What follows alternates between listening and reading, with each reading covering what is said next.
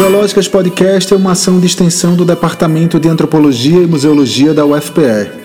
A série Antropológicas, em sua segunda temporada, é uma produção de estudantes e professores da pós-graduação em antropologia da mesma universidade.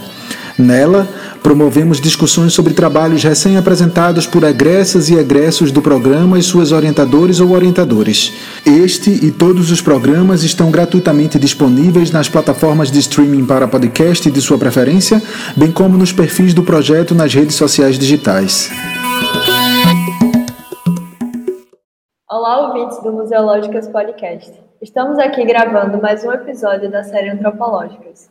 Hoje vamos conversar com Odson Silva, mestre pelo Programa de Pós-Graduação em Antropologia da UFPE, e. Sua orientadora, Vânia Fialho, professora do Programa de Pós-Graduação em Antropologia da mesma universidade.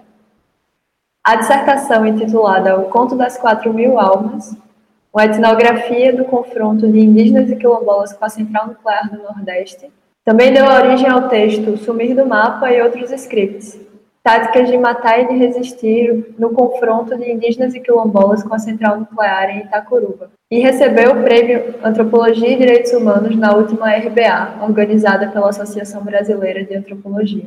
Atualmente, o Odson integra o Comitê de Povos Tradicionais, Meio Ambiente e Grandes Projetos da ABA e é doutorando em Antropologia pelo Programa de Pós-Graduação em Antropologia da UFMG. Eu sou Luísa Nóbrega mestranda do Programa de Pós-Graduação em Antropologia da UFPE, e estou na companhia de Diego Vinícius, também mestrando do PPGA, e com Hugo Menezes e Francisco Sabarreto, professores do Departamento de Antropologia e Museologia da mesma universidade. Watson e Vânia, que bom conversar com vocês hoje. Para começar, Watson, fala um pouco para a gente sobre o teu trabalho. Então, gente, eu tenho, ao longo desses anos, eh, desde 2015, é, pelo projeto Nova Cartografia Social, do qual eu sou pesquisador, junto com a professora Vânia Fialho. Nós temos acompanhado as demandas dos povos tradicionais, é, principalmente indígenas e quilombolas, do município de Itacuruba, que é um município do sertão de Pernambuco, que tem sido, as pessoas têm sido ameaçadas pela construção de uma central nuclear, né, é a chamada Central Nuclear do Nordeste, que é um projeto do Ministério de Minas e Energia de construir seis usinas nucleares às margens do Rio São Francisco. É, o município de Itacuruba, na verdade, é um município que já foi impactado por um grande empreendimento de energia, isso na década de 80. A cidade foi totalmente realocada porque a usina hidrelétrica de Itaparica ela inundou é, a é, grande parte da cidade e desde então as pessoas é, têm sofrido as dinâmicas e os danos, as violências da implantação de grandes empreendimentos nessa região. E aí é uma região que historicamente vem sofrendo esses impactos com outros empreendimentos, tanto na, no seu município como ao redor, né?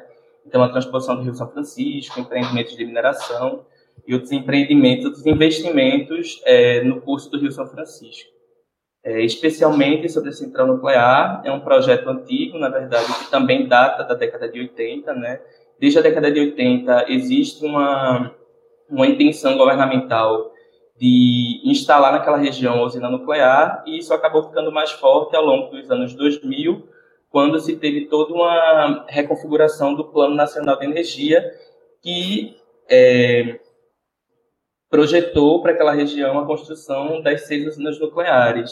E desde então, essa discussão ela vem se dando na surdina, as pessoas elas não têm sido comunicadas em alguns meios é, são veiculados de maneira muito confusa e, especialmente em 2010, é, quando teve o censo do IBGE, foi notificado que Itacuruba era uma cidade com apenas 4 mil almas. E, em 2011, no ano seguinte, saiu uma matéria que dizia que naquela cidade seria construída uma usina atômica. E isso fez com que os indígenas e quilombolas ficassem atentos e, a partir de então, é, começassem a fazer diversos movimentos, mobilizações antinucleares, que se perduraram até 2015, que foi no momento em que nós, do projeto Nova Cartografia Social, fomos demandados e chegamos naquela região. É, desde esse período, nós temos feito trabalhos de autocartografias, enfim, uma etnografia particularmente. Eu tenho trabalhado com a etnografia do confronto político, a partir dos mapas que são produzidos pelos indígenas e quilombolas. e especialmente eu fui em 2000, 2017, 2018, que foi o período em que eu cursei o mestrado em antropologia na UFPE, me interessando cada vez mais em etnografar essas dinâmicas dos indígenas e quilombolas nesse confronto contra a central nuclear do, do Nordeste, né? E daí resultou a minha dissertação de mestrado, que foi defendida em 2019, com o título Conto das Quatro Mil Almas, que é justamente a maneira que eu, que eu vi de tentar ironizar ou tentar chamar a atenção de como esses megaprojetos eles chegam em determinada região, e aí numa região do sertão, que é uma região semiárida, é, considerada muitas vezes é, vazia, é, uma, uma, baixa densidade demográfica, enfim, um lugar com apenas 4 mil almas, ou seja, as pessoas já estão, na verdade, mortas, né? nem existem, né?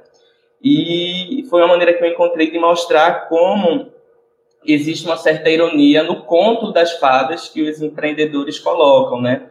É, o conto do, do progresso, desenvolvimento, enfim, tudo é muito bonito, tudo é muito é, esperançoso, é geração de emprego, de renda, ruas asfaltadas, hospital de primeiro mundo, e isso é tudo oferecido para aquelas pessoas como se fosse a solução para os seus problemas, e aí problemas que já foram ocasionados por um empreendimento anterior. Na verdade, o conto das quatro mil almas ele revela o conto das mortes, dos fantasmas e das assombrações que perseguem os atingidos por, pelos grandes projetos de energia. E aí a gente está falando de uma central nuclear que envolve outros riscos, envolve outras dimensões até mesmo do que a gente considera como risco, né? E isso no Rio São Francisco, que não impactaria somente Itacurua, mas todo um curso e toda uma população que vive e depende desse, desse rio. Eu queria introduzir Vani na conversa. É, primeiro dizer que estou muito feliz de estar aqui com vocês hoje, o Watson e Vânia, e meus colegas já da série Antropológicas. Vânia, como foi essa parceria com o Watson? É, como é que é trabalhar um tema tão delicado, complexo e potente como esse, e, e, trazendo resultados tão interessantes como problemas antropológicos que a gente precisa lidar e que a gente ainda, é, por vezes, acaba se abrindo mão de tocar e de aprofundar. Então, essa, essa experiência né, de orientar o trabalho de Watson, na verdade, eu acho que a gente pode colocar como uma confluência né, de vários encontros, né, de várias questões que foram se que foram se colocando no meio do caminho, mas que tem como início aquilo que o Watson falou, a nossa relação né, de pesquisa com essa região de Itacuruba e a demanda dos indígenas e dos quilombolas. Mas, é, com o tempo que a gente foi acompanhando né, essa, essa realidade ali de Itacuruba, e a gente foi se enfronhando, o Watson, na verdade, morou lá, né, realmente fez uma, uma, uma um trabalho de campo do ponto de vista clássico mesmo, né?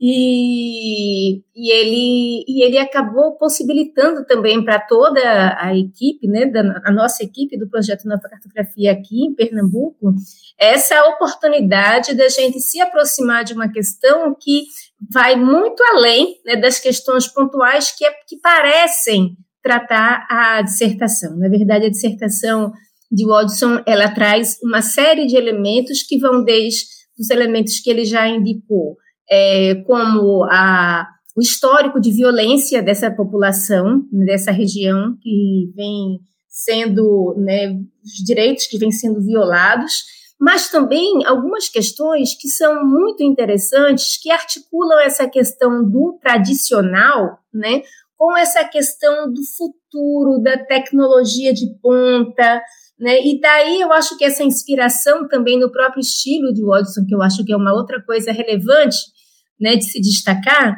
e a inspiração do Bacurau, que também tem essa questão do sertão com essa questão também do, é, do futurismo, né? do, da tecnologia. Então, a relação que a gente foi estabelecendo naquela região, ela o tempo todo colocava em xeque isso para a gente.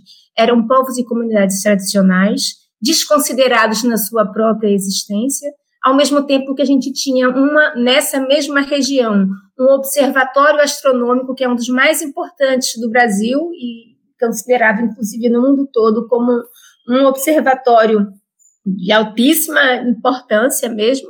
E que e essas coisas vão se conjugando, né? São os paradoxos, são as contradições que vão sendo colocadas e que culminam exatamente com a instalação, com o projeto de instalação de uma usina nuclear.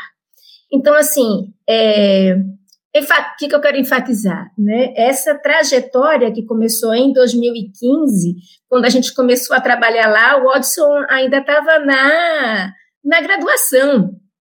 Então, ele vem acompanhando todo um processo aí, né?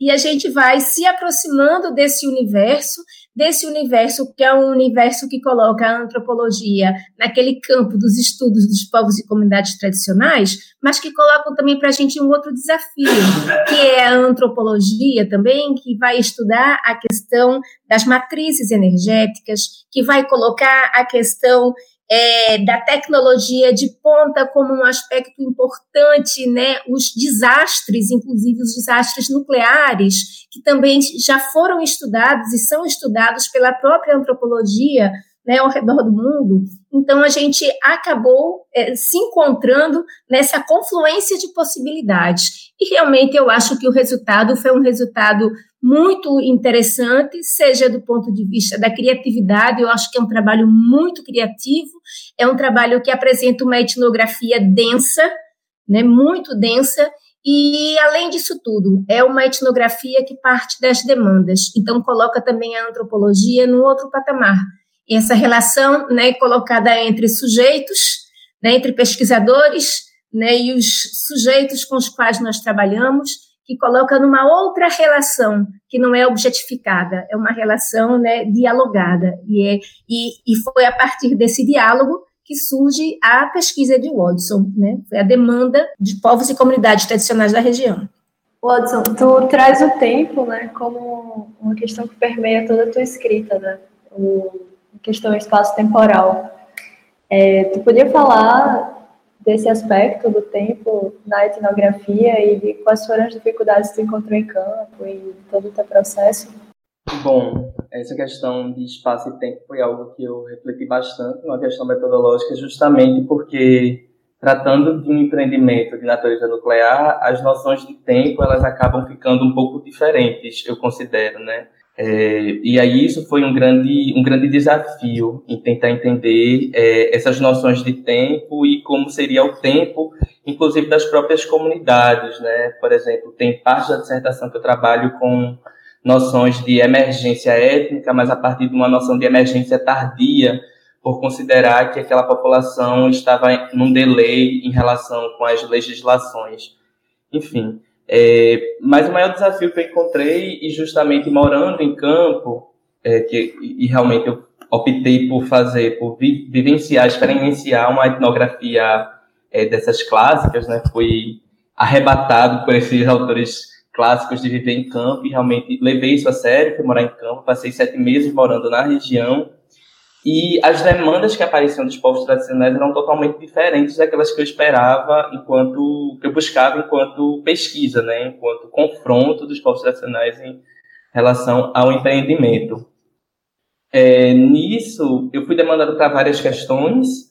É, entendia que naquele momento a pauta do confronto ele não era um, uma pauta prioritária em relação às demandas que as comunidades tinham, mas que isso ao longo do tempo de pesquisa e ao longo das demandas que foram aparecendo, isso foi tendo outra dimensão, é, que é a dimensão que eu julgo hoje tem sido o boom, né? Que é essa questão da própria energia nuclear, o próprio Ministério de Energia, Minas Energia, está colocando isso como algo prioritário. Watson, muito bom. Eu queria. É, muito bom essa sua fala sobre o tempo, né? Porque né, é, você está falando da, da, instalação da usina nuclear e das resistências a isso, né? E o lixo nuclear uma, produz uma relação diferente da gente com o tempo, né? Há uma outra gradação de tempo que envolve os efeitos da, de uma usina nuclear com a própria humanidade, né? Quando pensado de acordo com o tempo da própria humanidade. a questão que eu queria te fazer é que você faz referência a essa, essa Itacuruba é, impactada por antes, né, por, por um evento anterior àquele que você está estudando, né, que é basicamente o deslocamento da cidade. Né? Itacuruba é uma cidade deslocada, né, que ela deixou de, ter, de estar em um território para ocupar um outro território a partir da construção da, da usina hidrelétrica de Itaparica. E tem até um trabalho do PPGA que foi orientado por Cida Nogueira, e esse trabalho de Maria do Socorro Fonseca, né, aborda o consumo de, de remédios tarja, preta, né, por, por moradores de Itacuruba. Como é que você compreende o cruzamento desses dois, dessas duas narrativas, dessas narrativas dos teus interlocutores a partir desse, desse, desse evento anterior e, e atravessada por esse evento contemporâneo? Obrigado por tua participação. Boa pergunta, porque o trabalho é, esse trabalho que você fez referência foi um trabalho que eu utilizei justamente é, para poder entender essas noções de tempo que, que a autora trabalhava, né? Eu acho que teve algumas produções do próprio PPGA que foram muito importantes é, na minha na minha leitura da região, né? E aí eu sempre lembro também muito dos trabalhos do professor Perry Scott, que trabalha que trabalha naquela região desde os anos 70, 80 e que avaliava já os impactos da usina hidrelétrica Itaparica para as famílias, é, para as relações sociais daquela região. Quando eu chego em Itacuruba, que foi uma das cidades atingidas e que o Scott tinha trabalhado a, desde a década de 80, eu encontrava questões muito interessantes para pensar é, em questões antigas, mas na, na contemporaneidade, né? É o que o Eric Wolff diz, né? Assim, velhos, é, velhas novos insights, velhos insights, novas questões, né? Que o, o, o Eric Wolff, quando trabalha com essas noções de poder, ele, ele diz assim, são, são questões cumulativas da própria antropologia naquela região que foram me dando diversos elementos para pensar aquelas narrativas, né? É, justamente o que eu encontrei quando morando na região foi um impacto, né?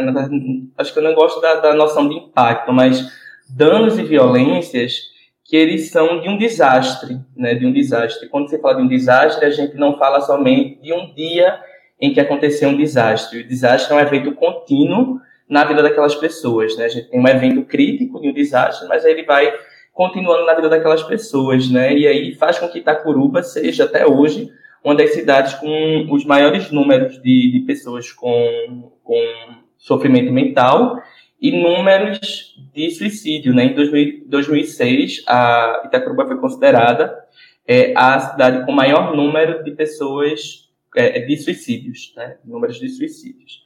E quando cheguei lá, existiam os problemas que foram se desdobrando da usina de Itaparica e chegavam hoje com uma nova ameaça, né? uma ameaça de um novo empreendimento. E era interessante que as pessoas diziam, são os me as mesmas, os mesmos artifícios, são as mesmas artimanhas que eles usam, né? São as mesmas promessas, é, são a, a, é como se fosse um ciclo que eles estivessem voltando. E aí, justamente no trabalho Sumir do Mapa, que, que foi o trabalho premiado pela ABA, eu justamente tentava fazer essa comparação de como se fosse um filme, uma reprise de um filme que eles estavam vivenciando. E as artimanhas que se usavam, quais eram as táticas é, que se utilizavam justamente para poder desmobilizar aquelas pessoas, né? Então, sumir do mapa, né? Tirar Itacuruba, Itacuruba acabou sendo uma cidade que, por, por ter apenas 4 mil habitantes, apenas 4 mil almas, ela poderia ser uma cidade que fosse incorporada às cidades vizinhas, ou Floresta ou Belém de São Francisco. E aí, quando a gente foi juntando as peças, a gente via que é, o, o empreendimento ele agia de diversas formas, por diversas direções, seja na negação dos direitos aos povos tradicionais, na demarcação das suas terras, seja na possibilidade de tirar Itacuruba do mapa, seja de, de prometer é, é, promessas megalomaníacas em que não poderiam cumprir, sejam diversas estratégias que faziam com que as pessoas se desmobilizassem na num novo contexto de um novo empreendimento que está chegando nesse momento para aquela região. É, Diego, quer falar? Quero, posso ir? É, é, Hudson, muito legal o seu trabalho, parabenizar você pela escrita. É, essa questão da antropologia da demanda, gente, eu senti muito isso no texto, parece um, um na verdade, tanto no artigo que você escreveu, né, que povos tradicionais e a questão nuclear, quanto na dissertação, né? Parece que a gente leva um soco e, e adentra, né? Um teatro de operações e um repertório confrontacional no sertão do, do Cariri, né?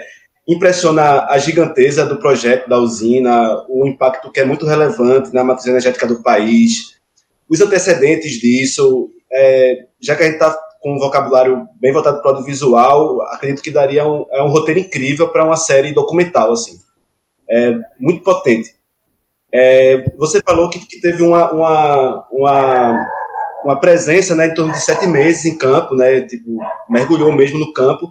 E se você poderia falar um pouco sobre a experiência de etnografar entre a plurietnicidade, né, que caracteriza ali a, a, a região, e de tantas organizações e instituições que articulam o sertão antinuclear. É bem interessante essa pergunta, porque é, com a, o mestrado eu acabei me envolvendo na própria articulação antinuclear. Né? Hoje eu considero que eu sou parte também de uma articulação antinuclear. Então isso se desdobrou é, na minha atuação enquanto antropólogo hoje. Né? Tem uma questão que eu, eu considero que é, aquela questão, né? A gente acaba sendo envolvido pelo próprio campo, né? Sendo demandado pelo próprio campo. E aí não tem como desconsiderar as nossas histórias de vida, né? Eu sou uma pessoa que sou da periferia, mas minha família, ela, minha família materna, ela vem toda de Vitória de Santo Antão, do Engenho da Galileia. Então a história da minha família materna a minha infância, ela foi circundada por toda essa discussão sobre a questão territorial, das ligas camponesas e todo esse movimento de terra e essa necessidade pela ocupação. É, parece que hoje isso faz muito sentido quando eu vejo a minha trajetória no mestrado e agora no doutorado junto a essas questões. É, quando fui para lá, fui muito entusiasmado realmente por essa demanda, né? E aí eu utilizo muito para pensar essa questão a própria Laura Segato, que ela coloca assim, a antropologia algum dia foi um instrumento é, de, de colocar é, o outro naquele lugar da subalternidade. Hoje, nós, enquanto antropólogos, temos que estar atentos às demandas que esse outro, que historicamente colocamos nesse lugar do subalterno, eles demandam para a nossa atuação. E aí eu senti esse chamado, digamos assim, se isso pode ser um chamado, de poder estar lá, né? Levei a sério essa, essa história de estar lá e vivenciar aquilo. E nisso fui envolvido por todas as demandas que eles colocavam, que eram as mais diversas, né? Seja na, das próprias mobilizações pelo território, sejam das instituições que estavam relacionadas aos povos tradicionais, e aí fui envolvido por essas demandas. É, e o interessante é que no caso da cartografia social, me dava muitas possibilidades para mapear toda aquela situação, porque os próprios indígenas e quilombolas colocavam o que eles queriam mapear, colocavam quais eram as suas demandas, e para mim se tornavam instrumentos e elementos etnográficos. Vânia.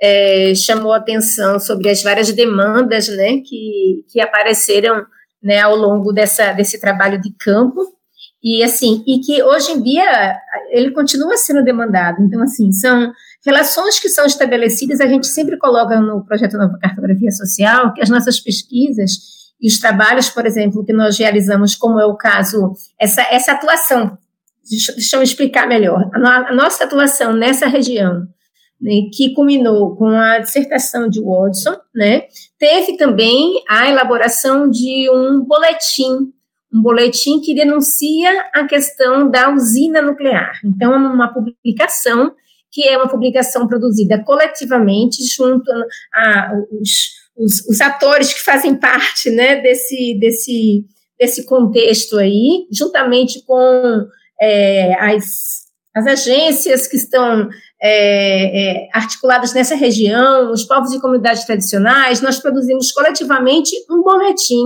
um mapa, né, aliás, dois mapas, e, é, e realizamos oficinas, que na verdade essas oficinas também fizeram parte daquilo que o Odson coloca da metodologia dele. Na verdade, a cartografia social é uma forma, a elaboração desses mapas é uma forma de fazer etnografia, é uma forma bem condensada de fazer uma etnografia. Então, assim, foi possível nesse momento, nesse processo todo, o Odson foi uma pessoa extremamente importante para articular as oficinas que foram feitas né, e que culminaram com essa questão desse boletim informativo.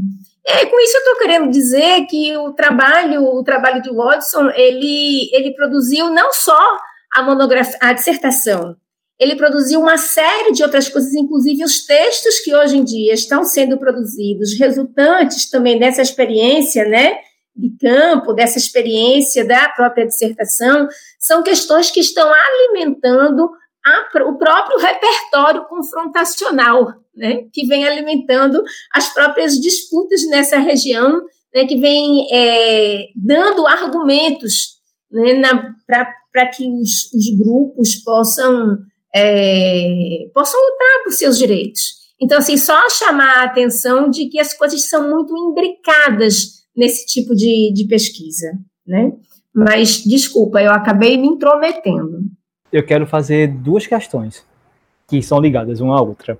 É, Watson, eu e Ana Cláudia, a gente está fazendo uma pesquisa lá na Vila de Suape, no Cabo de Santo Agostinho, e há lá um processo, houve um processo é, forte de, de grandes empreendimentos, como o Porto de Suape, o grande resort que ocupa lá o litoral praia hoje, da Vila de Suape, e esses empreendimentos, eles vieram, depois veio a, o estaleiro, eles vieram com um discurso muito sedutor do desenvolvimento e de benefícios para a comunidade, que a princípio a comunidade acolheu e anos depois a comunidade percebe uma forte mudança, né? Assim, que o discurso foi muito mais é, enfeitado, foi muito mais sedutor do que de fato a prática, a vida real, aquilo que de fato eles trouxeram.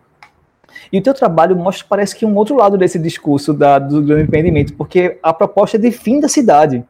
Então é, um, é um outro, uma outra forma de chegar muito mais agressiva e violenta, né, do que acontecia em outros lugares. Eu queria saber de ti, assim, é, como é que foi, que, quais os argumentos que esses, que o governo e que esses grandes empreendimentos é, mobilizaram para propalar suas ideias acerca da construção de uma usina naquele espaço ali, simplesmente dizer que a cidade pode ser destruída porque só tem 4 mil almas, é isso mesmo, não houve nenhuma, nenhum recurso sutil de seduzir aquelas pessoas, é logo mesmo na agressividade e na violência, no desaparecimento da cidade.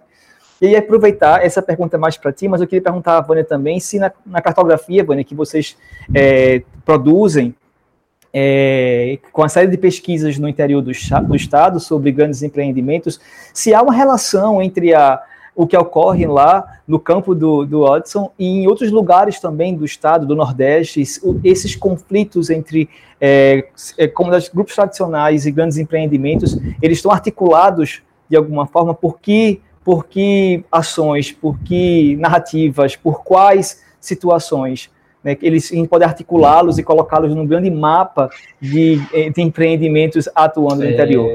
Eu acho interessante colocar que existe uma discussão maior né, a nível é, de matriz energética, né, onde a nuclear ela acaba sendo posta, que é justamente a energia do futuro. Né, quando você pega a discussão sobre a projeção da, da energia nuclear, né, que, é, que, que tem sido, na verdade, negligenciada nos outros países.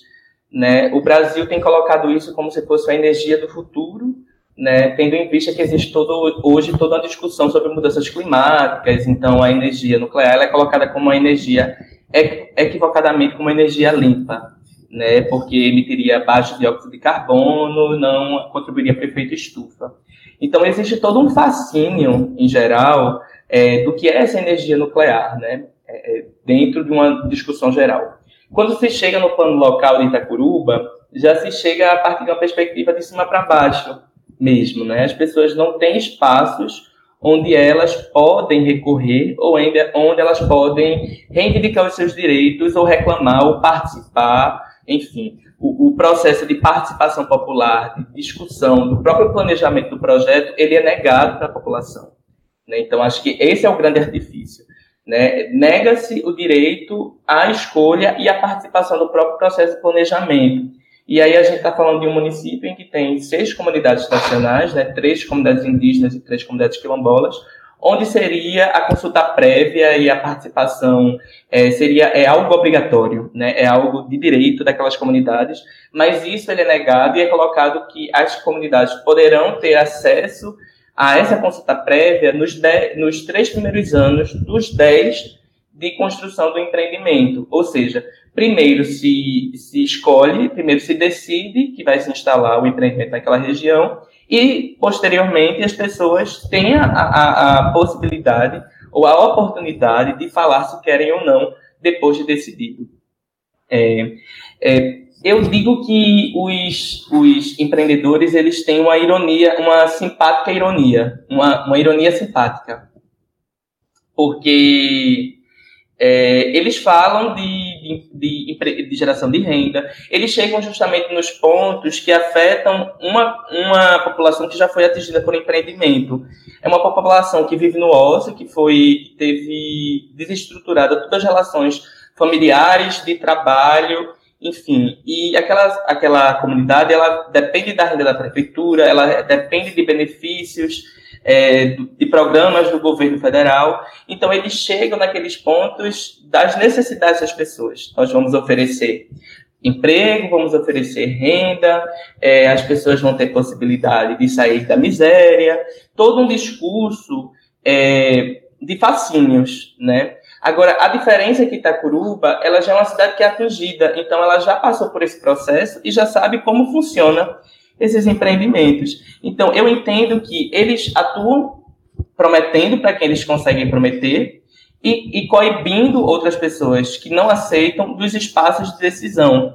E aí utilizam dos diversos fascínios que é a energia nuclear, de que, de que a energia nuclear tem essa discussão é, mais ampla, é, de que é, para poder convencê-las, né? Ou seja, é a única possibilidade que nós temos. Existe uma questão de, mesmo de demanda de energia. Então, o Brasil ele para continuar crescendo, ele precisa de energia, e a opção agora é energia nuclear, ou seja, não existem opções para aquelas 4 mil pessoas, né? Ou seja, são 4 mil pessoas contra todo um Brasil que precisa de energia. Então, as pessoas ficam é, sem possibilidades realmente de reivindicar, né? E aí, é, eu acho que atinge justamente em pontos que são os, os mais é, danosos, né? Que é o medo, que é o constrangimento, que é uma violência moral que faz com que as pessoas elas se sintam, inclusive, é, desmotivadas de poder lutar contra o empreendimento, porque já é algo tido como vencido. Então as pessoas elas não têm essa possibilidade porque é algo já vencido, né? Mas ainda assim eu acho que, que sim, tem falas muito violentas. É, me lembro de uma audiência pública em que participei com os engenheiros da central nuclear, que eles disseram que é, as pessoas de Itacuruba já estavam expostas à radiação porque elas comiam bananas e bananas têm potássio 40, que é um isótopo radioativo. Então as pessoas já estavam expostas à radiação. Então a central nuclear no Rio São Francisco não faria diferença para elas. Então, assim, são vários dos discursos, assim, já chamaram aquelas pessoas de mortas de fome, de vira-latas, então, assim, diversos dos discursos que reduz a, aquelas pessoas como ignorantes, como matutas, sabe, como na, naquela imagem que é construída do sertão, daquelas pessoas matutas que não sabem, que não leem, não sabem escrever, então, por isso não tem condição de participar e decidir o que seria melhor para as suas próprias vidas. Eu, eu, posso pegar um gancho rapidinho, porque eu tinha separado um texto, é, um trecho do, do seu artigo que é assim: é esse sertão visto sob a lente do vazio demográfico, da miséria e dos estigmas sociais que marcam visões desfiguradas que passam a ser registradas e tomadas como verdades num projeto que se apresenta como a tábua de salvação única e perfeita. Aí, nesse trecho, eu assim identifiquei uma, uma similaridade grande com a abordagem que o consórcio Novo Recife tinha lá sobre o bairro de São José, do Cabanga e dos Coelhos, né? Aí, será que poderíamos, assim, aqui especular de uma perspectiva etnográfica, como poderíamos investigar, assim, em conjunto, né? É, é, uma agenda em conjunta ou pontualmente, assim, as lutas sociais, tanto no campo quanto na cidade, né? Sim, muito interessante isso. É, quando eu comecei a pesquisar, inclusive no mestrado, a minha meu tema de pesquisa era a Via Mangue em Boa Viagem, né, e o impacto às comunidades de palafitas. Na verdade, meu interesse sempre foi por, pelo tema dos grandes empreendimentos, é, do desenvolvimentismo e da violação de direitos. Então, eu entendo que, na verdade, esses grandes projetos, né, e aí no meu caso especialmente de, de mineração e energia, eles têm como um, um, princípio básico que é justamente são esses, esses desmantelos dos direitos sociais. E aí a gente vai vendo que em diversos lugares em Pernambuco, né, a gente tem tido essa lógica de um avanço desses empreendimentos, tanto no sertão como aqui na cidade. Né? E na cidade a gente vai vendo a partir de uma lógica do que é essa urbanização ou do que é essa ocupação da cidade. Né? E a gente vai vendo diversos casos, como o próprio Consórcio Novo Recife, é, ou, ou, experiências mais próximas como a de Suape, que na verdade reproduzem é, as mesmas artimanhas ou as mesmas táticas de convencimento ou enfim de desmantelamento de direitos quando se fala de um grande projeto. Então, é, a, a, questão da etnografia, né, o potencial, vamos dizer assim, da etnografia, ele é interessante porque ele, ele nos, nos conduz à possibilidade de fazer relação do plano local com outras dimensões. Né? E essa questão de Itacuruba, que parece muito pontual, a gente está falando do menor município né, de Pernambuco. A gente está falando né, assim, de uma região que é colocada como um vazio demográfico, né, uma região que é, é um município que é uma população que é esquecida, uma população que é esquecida, mas que no final das contas a gente vai ver que a, a ação né, e essa perspectiva é, desenvolvimentista, né, o neodesenvolvimentista, ela é um, é um projeto, é um projeto antigo. Então, vocês estão falando aí em projetos diferentes, seja via Mangue, seja SWAP, seja, seja né, a questão da, da central nuclear, a gente vai ver uma série de elementos que se comunicam e que se articulam. E aí, o que, que eu quero chamar a atenção? A gente tem, no caso de, dessa região é, do, do, do São Francisco, essa região do sertão, uma região que sempre foi considerada como uma, uma área é, que é subdesenvolvida, retrógrada, que precisa desse desenvolvimento, né? Mas vejam como é que esse projeto para essa região se coloca. Na década de 80, né, na pesquisa, quando nós realizamos, inclusive, a pesquisa documental para poder embasar né, a, o nosso trabalho naquela região, é, a gente identificou é, atas da Assembleia Legislativa aqui de Pernambuco que apontavam que desde a década de 80 a região do sertão ali de floresta, né, é era uma região onde iria ser colocado o lixo radioativo daquele acidente do Césio.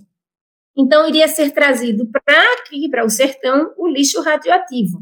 Tá? Eu estou colocando isso porque é, é, esse é um elemento que coloca para a gente que nós não estamos falando só de uma questão de um, de um, um é, de um confronto né, entre interesses que estão no plano local. A gente está falando de confronto de interesses que estão em diferentes planos e muito além do que, a, do que a gente imagina. Então, por exemplo, a nossa pesquisa também naquela região e o boletim né, indica é, isso, que é, a gente foi juntando as informações, né? Foi colocando as informações e nós é, realizamos junto com os indígenas e quilombolas um mapa dos conflitos socioambientais naquela região. E uma das coisas que mais chamou a atenção da gente era o número de, é, de exploração mineral na região do sertão, que simplesmente não se fala, não se toca no assunto. Tá? E a gente sabe que quando vai falar na questão de matriz energética, na questão da energia nuclear, a gente não está falando só da construção de uma usina, a gente está falando de uma cadeia da produção da energia nuclear, que vai da exploração mineral, que vai né, desde a exploração do urânio, né, até depois como é que vai se dar conta dos, né, do lixo né, radioativo, daquilo que, que alimentou a usina nuclear. Enfim, a gente começa a ver é, que, junto com essa, essa questão das mineradoras, a gente tem grandes empresas, são grandes conglomerados né, financeiros que estão por trás disso daí e que colocam exatamente a necessidade da gente olhar para essas questões não apenas do ponto de vista local. O que também coloca para a gente a complexidade do ponto da, da questão metodológica, da questão do campo uma pesquisa desse tipo? Porque a gente falou dos medos das pessoas que vivem essa situação, e esse medo é muito real, e esse medo é histórico, como eu coloquei. Mas um pesquisador, uma pesquisadora também, numa situação dessa, se coloca em situações de muitos medos, porque são muitos os poderes que estão aí também fazendo, que, que tem sua força aí. Então, por exemplo, no caso da, da, da, dissertação de Watson, ele enfrentou problemas desde o início da primeira ida do campo, que teve a ver com as questões raciais, com as questões de gênero, do que é fazer um trabalho no sertão de Pernambuco, certo? Que tem uma estrutura, que tem todas as suas peculiaridades, né? Até a questão de quando a gente tem que lidar com os, é, as agências, as empresas, os engenheiros, os técnicos que estão né, é, num outro patamar aí, para a gente também dialogar. Então, assim, são delicadezas de várias, de várias naturezas, né? E aí, só para poder amarrar com a questão da relação que a gente pode fazer com a semelhança, inclusive, a outras regiões que têm empreendimentos é, é, também, né, grandes empreendimentos, e essa ideia do desenvolvimento, né, que fica é, que está muito presente, a gente começa a, a, a, gente também foi possível ver nessa, nessa, nesse, essa experiência de pesquisa que muitas das empresas que estão presentes nessa região aqui são as mesmas empresas que estão, por exemplo, no interior do Maranhão, desmatando, né, que estão também lá, é, é, que são responsáveis por trabalho escravo, né, por é, desrespeito a, a territórios de, de povos e comunidades tradicionais. Então, a gente tem uma estrutura de violência muito concreta no Brasil.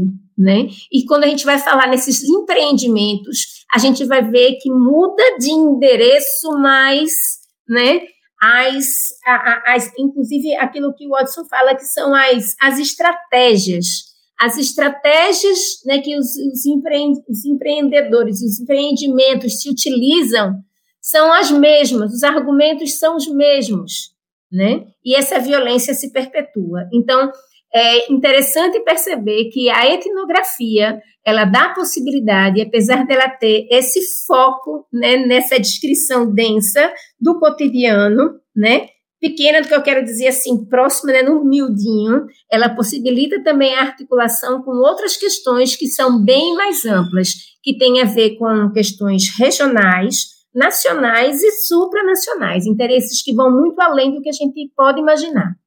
É, que, na, que na pesquisa de, é, dele, assim, a, a, maioria das a maioria das pessoas é, no, na pesquisa são interlocutoras, né, são mulheres.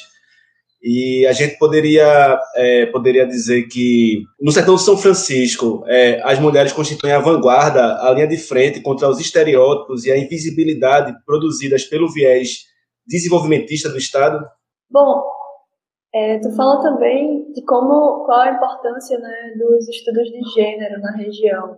E eu queria que tu falasse um pouquinho para a gente sobre isso e justamente das dificuldades que essas mulheres enfrentam no, no sistema patriarcal. Eu vou começar a responder, Vânia, você talvez pode comentar. Vai, vai, vai, vai, que eu acho que tem a ver já exatamente com suas interlocutoras. Uhum. É, é, muito interessante essa pergunta, porque um dado que, que nos chamou muita atenção é que todas as lideranças das comunidades tradicionais, elas são mulheres. Né? Então, são mulheres que fazem um movimento, é, se não antinuclear, o um movimento da emergência étnica na região é, do sertão de Taparica. Então, são as mulheres que mobilizam as suas unidades familiares, as suas comunidades para buscar direitos e, enfim, e, e, lutar contra esses empreendimentos. Né? Então, são as mulheres que são as, as principais referências né, para as comunidades tradicionais. Né? E aí eu fico pensando muito da experiência da comunidade quilombola Negros de Gilu. Gilu é a matriarcal da comunidade, então assim, ela é tão importante que o próprio nome, o próprio etnônimo leva o seu nome. Então as mulheres têm uma grande contribuição nessa luta antinuclear, né? Agora, é, o que é interessante também colocar é que são as mulheres que têm as maiores dificuldades nesses espaços de poder, né, que são dominados é, sumariamente por engenheiros, por técnicos, homens, né, brancos, cis, que, que dominam o lugar da técnica da fala. Né? Então, são essas mulheres que estão nessa luta né, contra esses empreendimentos, mas são elas que têm as maiores dificuldades é, no, na interlocução ou nesse, nesse grande movimento, né? É, não sei, Ivana, você quer complementar? Eu ia falar sobre a questão do livro Dona Valdeci, mas acho que não é interessante. Que eu ia colocar aqui, assim, a gente atualmente, né, eu estou fazendo agora, nesse momento, estou sistematizando um livro, uma autobiografia de uma dessas lideranças, que é a Dona Valdeci Ana, que foi uma dessas atingidas pela, pela barragem de Itaparica, e, e tem sido agora uma das principais expoentes desse movimento antinuclear em Itacuruba. Então, realmente, assim, falta muita para mim, é, e que foi o que eu senti falta, né, o que eu não consegui dar conta na minha pesquisa, era justamente essa, esse enfoque, essa perspectiva de gênero, né, e agora, é, é, nessa oportunidade, eu estou trabalhando na construção de um livro autobiográfico contando a história de Dona Valdecide e como ela, enquanto liderança quilombola e professora, ela tem é, feito um tra uma trajetória justamente de mobilizar-se e essa, a sua comunidade em busca dos direitos sociais. É, a questão de gênero, na verdade, ela apareceu, ela nunca foi o foco né, da, da, da, pesquisa, mas ela, ela acabou aparecendo de uma maneira assim que não tinha como se negar. Na verdade, a gente até considera que esse é um dos elementos que precisaria, né, assim, que ficou, é, eu não sei se pendente, mas assim, que poderia ter mais ênfase, né, na, na, análise do trabalho, mas que com certeza o Odson tem tentado dar conta nas outras na, nas, nos outros produtos, nos outros trabalhos que são decorrentes né, da sua dissertação. Mas é, aparece muito claro, e também porque as narrativas das mulheres são narrativas muito fortes. Né? A narrativa de Dona Valdeci, por exemplo, é que é uma quilombola, dizendo como é que ela foi é, ela, ela saiu de Itacuruba para Nova Itacuruba e ela estava, como ela tinha acabado de ter bebê, e como ela apoiou, a, a, apoiou outras mulheres. Então, essas memórias todas, que são memórias muito é, afetivas e são muito viscerais também na sua dor, né? elas acabaram tomando um vulto muito grande no, no trabalho de Watson. E, e, e eu acho que isso também é uma das riquezas do trabalho, né? Que eu acho que ele tem desenvolvido como nesse, nesse livro agora na biografia de Dona Valdeci. Vamos encerrar.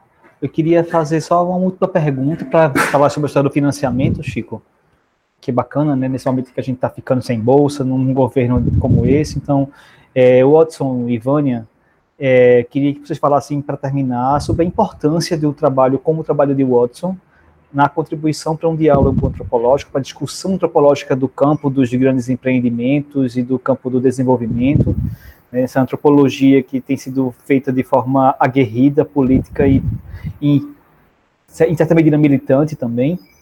Né? E aí, qual foi a contribuição também do Estado, né, no sentido de fomento que vocês receberam para pesquisa, bolsas, porque isso é importante ser iluminado. Agora, uma coisa que eu queria responder sobre essa contribuição da antropologia né, para a leitura dos empreendimentos, é porque justamente a, a discussão é, sociológica, antropológica, ela é totalmente relegada da discussão no, próprio, no processo de planejamento dos empreendimentos.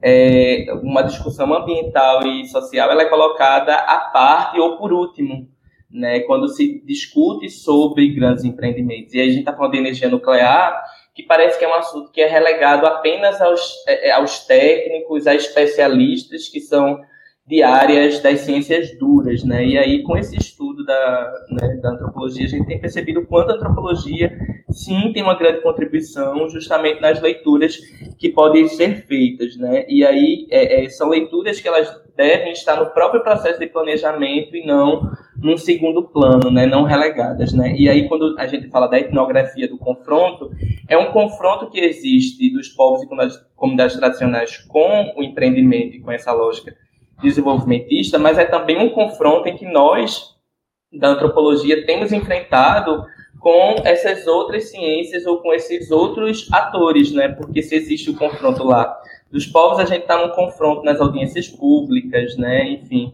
em outros espaços de discussão da energia, tentando justamente colocar essa leitura antropológica aguerridamente. É, Vânia, você quer falar da questão do financiamento? Sim, eu queria complementar essa questão sobre o lugar das pesquisas antropológicas e a, a importância disso, né? Como você já, já de alguma maneira também colocou. Mas a gente tem uma grande discussão quando vai falar na questão dos grandes desenvolvimentos, grandes projetos, né? É, os grandes empreendimentos. É uma, é uma discussão que geralmente é, as pessoas, as instituições buscam restringir a uma área, entre aspas, técnica como se as pesquisas na área social elas não possibilitassem, não fornecessem informações que fossem extremamente importantes para poder é, se avaliar a pertinência ou não, para poder se, é, se, se avaliar, é, inclusive questões que já foram vivenciadas por essa nessa mesma região. Então, assim, existe uma tentativa de desqualificar as pesquisas sociológicas e antropológicas nesse campo. Quando a gente fala, por exemplo, de pesquisas na área de energia, então é como se a pesquisa necessária fosse a pesquisa nas ciências duras, entre aspas, né? Em todos as, os, as, é, os espaços que nós participamos, geralmente são, nós somos colocados como é, produtores de argumentos de, de que, que, não são importantes, né? Que não são importantes, que são desqualificados, que é mera. Nós já ouvimos isso. Ah, isso é mera psicologia. Vejam que coisa, né? Mas, né? Isso é mera psicologia. Isso não tem sentido. Isso é pura emoção. Isso, isso não tem nada de científico, isso é emoção. E a gente procura nessas oportunidades chamar atenção para a dimensão da vida humana que as ciências humanas né, pode dar conta nessa, nessas análises e que a antropologia com a etnografia procura dar conta.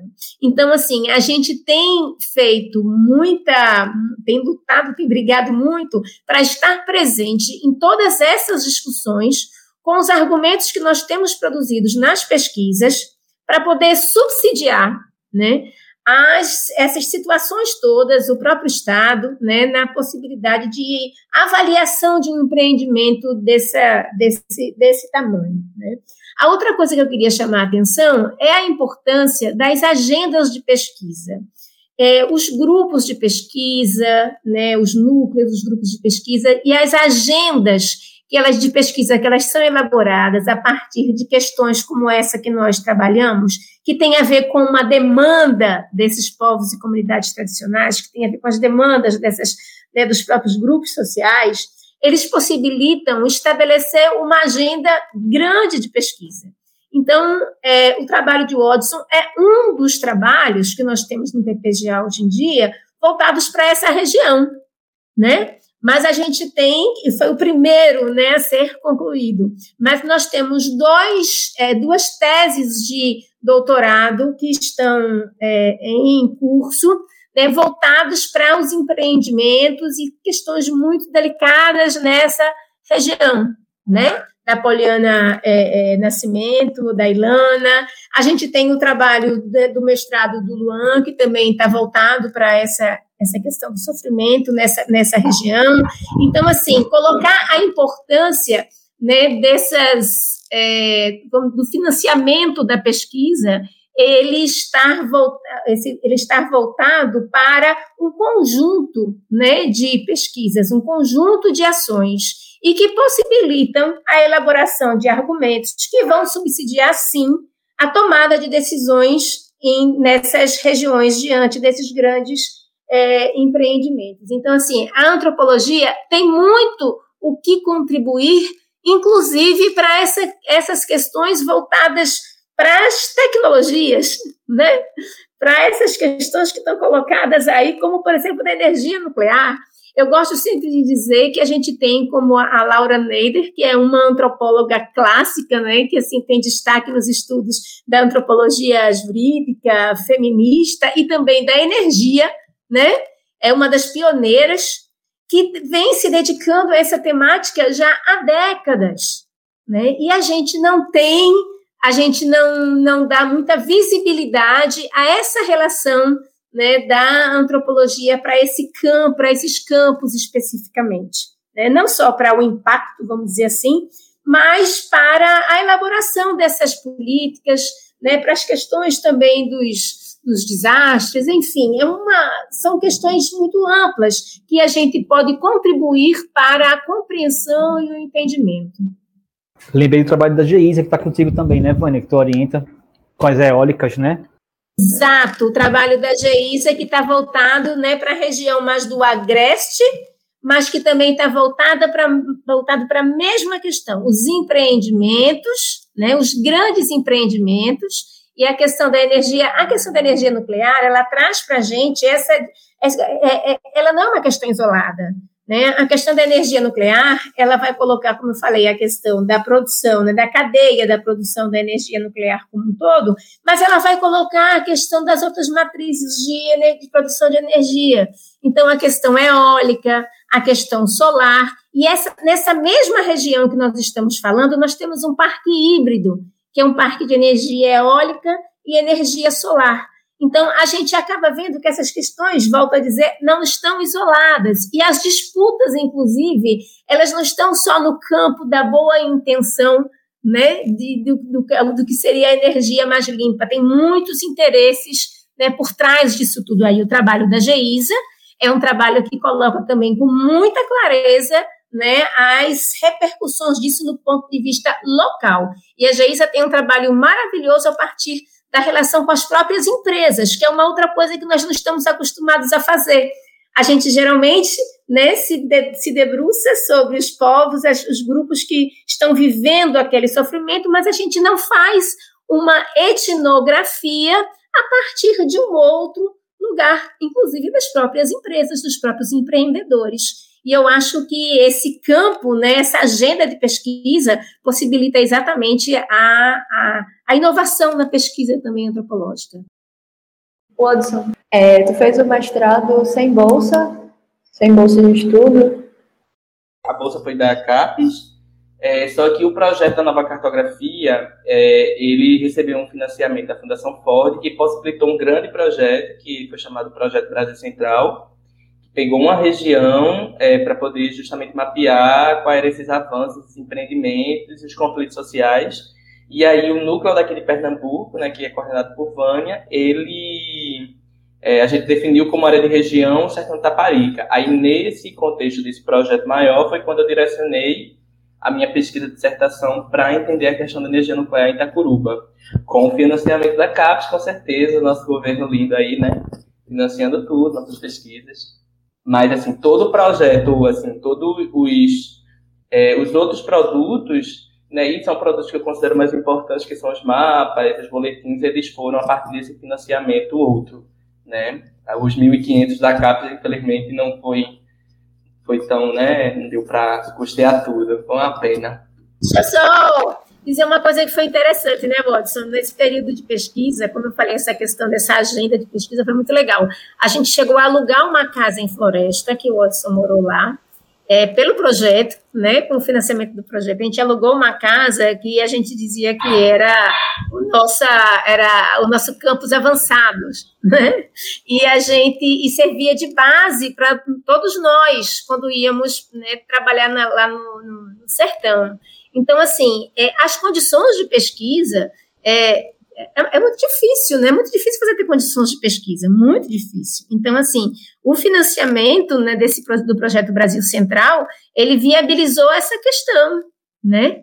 É, a gente viabilizou realmente essa permanência e uma base que a gente realmente passou muito tempo entre muitas indas e vindas, né, para o sertão. Isso fez toda a diferença, toda a diferença.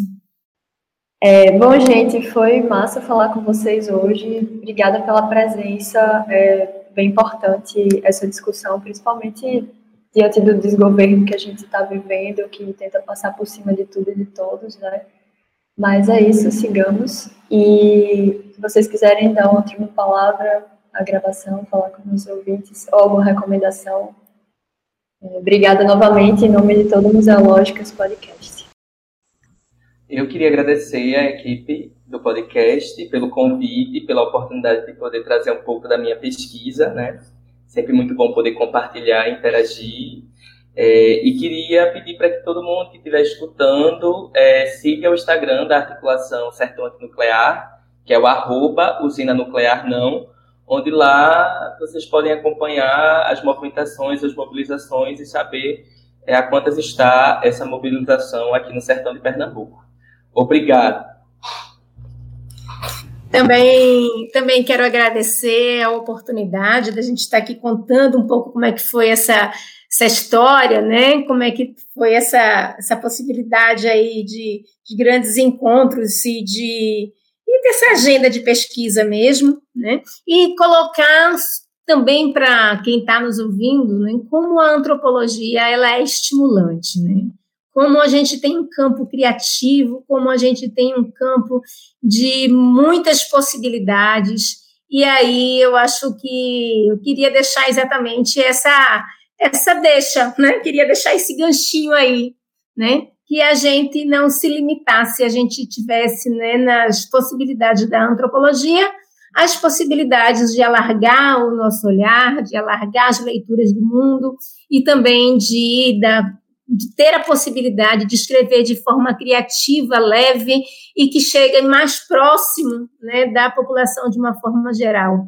Eu acho que essa é uma questão muito importante também.